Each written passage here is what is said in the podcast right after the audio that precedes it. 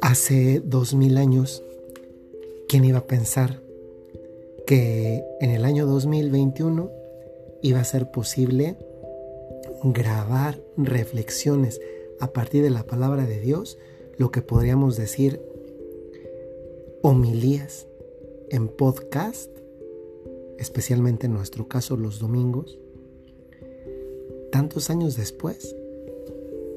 Es que esto es un milagro y, y los milagros no es que dejen de ser tales, pero a veces nos acostumbramos tanto a ellos que entonces pierden, no por culpa de ellos, sino por culpa de nosotros, pierden esa brillantez que les caracteriza. Es domingo y los domingos en este podcast los dedicamos a profundizar en la palabra de Dios y concretamente en la palabra de Dios del domingo. El domingo día del Señor, el domingo día en que tantos millones de personas vamos a misa. Bueno, yo soy el padre, ¿verdad? Ni modo que no vaya a misa. y hoy lo podemos hacer además desde una dinámica diferente como es la que tratamos de hacer en este podcast los domingos, que es explicando el Evangelio y luego también aplicando el Evangelio a nuestra vida. Y hoy el Evangelio que vamos a utilizar es el de San Juan, capítulo 15, versículo del 1 al 8. Y dice así, En aquel tiempo Jesús dijo a sus discípulos, Yo soy la verdadera vid, y mi Padre es el viñador. Al sarmiento que no da fruto, en mí Él lo arranca, y al que da fruto lo poda para que dé más fruto. Ustedes ya están purificados por las palabras que les he dicho. Permanezcan en mí y yo en ustedes. Como el sarmiento no puede dar fruto por sí mismo si no permanece en la vid, así tampoco ustedes si no permanecen en mí. Yo soy la vid, ustedes los sarmientos. El que permanece en mí y yo en él, ese da fruto abundante, porque sin mí nada pueden hacer. Al que no permanece en mí se le echa afuera como al sarmiento y se seca. Luego lo recogen, lo arrojan al fuego y arde. Si permanecen en mí y mis palabras permanecen en ustedes, pidan lo que quieran y se les concederá. La gloria de mi Padre consiste en que den mucho fruto y se manifiesten así como discípulos míos. Qué bonito evangelio. Jesús les está hablando a sus discípulos, a esos discípulos de entonces, los primeros discípulos. Pero por extensión, también nos está hablando a nosotros, que somos discípulos de Jesús.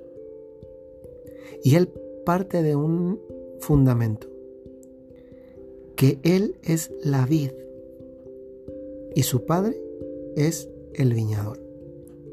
Qué interesante que desde un punto de vista cultural, Jesús utilice mm, algo que ellos conocen para explicarles esto, que es la, la unión que debe haber con Él para que haya fruto.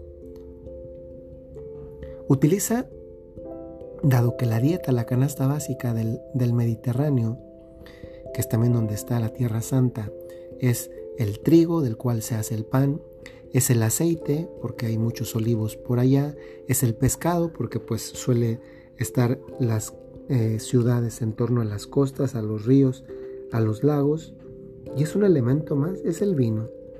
El vino, que es la bebida, hay que pasarse la comida también. Y el vino, si hay vino, entonces hay vides. Y los discípulos, y no solamente ellos, en general, sabían que es una vid. Tal vez a nosotros nos resulte un poco más difícil porque nosotros no estamos, o no todos, estamos tan familiarizados con el tema de la vinicultura. Pero ellos sí lo conocían. Y la vid y el sarmiento están unidos y si el sarmiento no está unido a la vid, pues no da fruto, no hay, no hay uvas en definitiva. Y Jesús explicando esto se pone él como, como que él es la vid y cada uno de los discípulos son los sarmientos. Hay algo interesante aquí. Dice que el Padre es el viñador. A veces los viñedos hay que cortarlos. especialmente los sarmientos. Yo he tenido la oportunidad de, visitar un lugar donde nos dan una explicación muy interesante de todo esto y, a veces se tiene que podar para que, para que florezca, fructifique más. Nosotros si somos, siendo los discípulos, esos sarmientos, ¿cuántas veces en la vida también sentimos el dolor de la poda? Y es Dios, es el, es el Padre, que como viñador nos está podando porque quiere que haya algo mucho mejor que nosotros tal vez en ese momento no atinamos a identificar, pero que, que es algo de Dios. Este Evangelio habla de unidad, en definitiva, de unidad con Dios. Y eso para nosotros entonces se convierte como en una pregunta, ¿qué tan unido estoy a Dios? En lo que va de este año, oigan que ya hemos comenzado el mes quinto del año, en estos cuatro meses que hemos superado, ¿qué tanto he estado yo unido a Dios?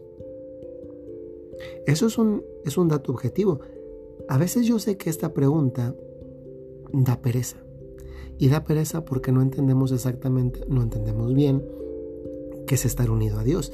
Hay, pienso ahorita mismo de, de rápido, dos maneras equivocadas como podemos pensar estar unidos a Dios.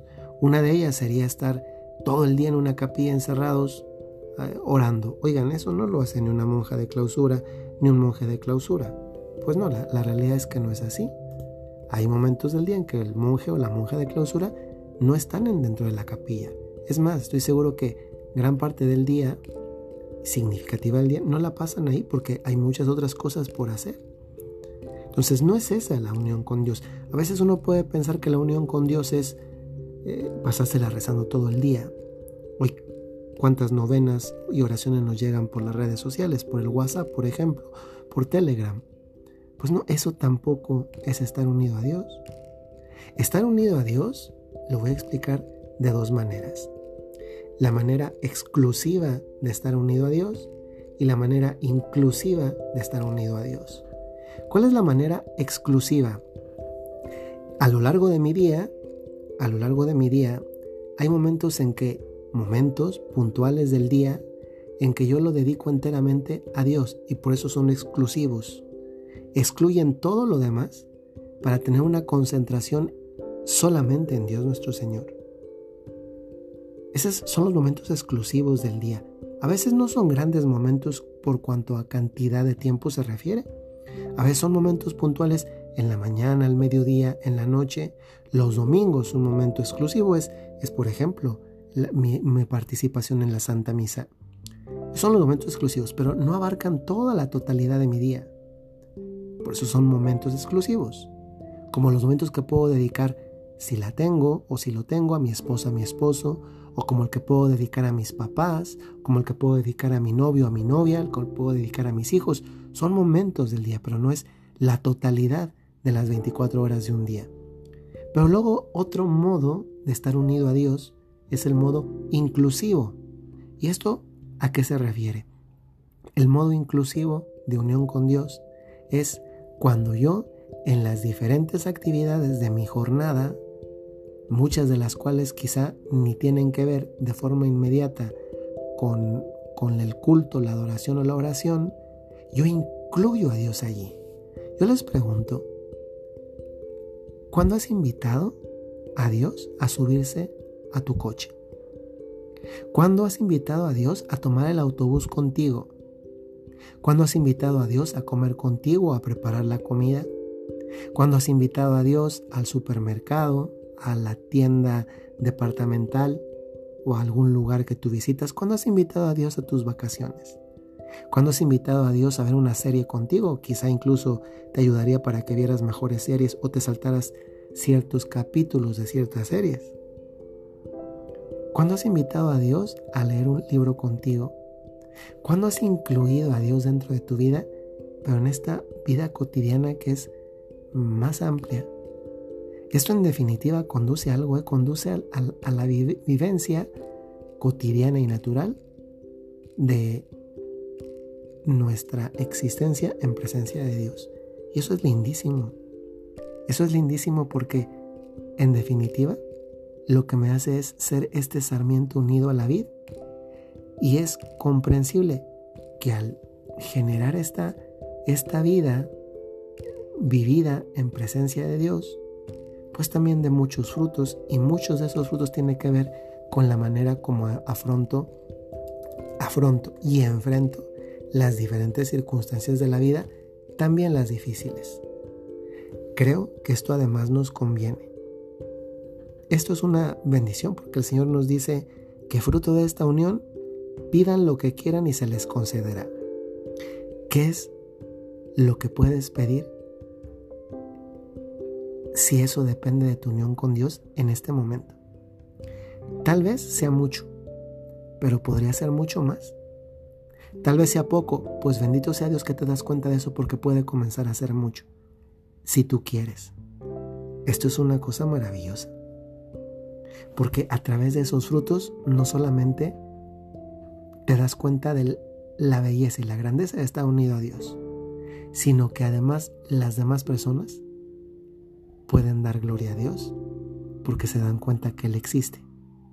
Y lo maravilloso es que se dan cuenta de esa existencia, de ese amor, de esa grandeza, por medio de ti. Que el Señor les bendiga y les ayude siempre, pero de manera especial a lo largo de esta semana que comenzamos en este día domingo, Día del Señor. Soy el Padre Jorge Enrique Mújica de los Padres Legionarios de Cristo y les recuerdo que tenemos nuestras comunidades en las redes sociales en Spotify, en Twitter, en YouTube, en Facebook, en Instagram, en Telegram. Basta que pongan Jorge Enrique Mujica, LC y podrán encontrar esas comunidades a las cuales desde luego les invitamos a sumarse. Que el Señor les bendiga. Te recuerdo, les recuerdo, si tienes un talento, una cualidad, tienes una misión. Hasta luego.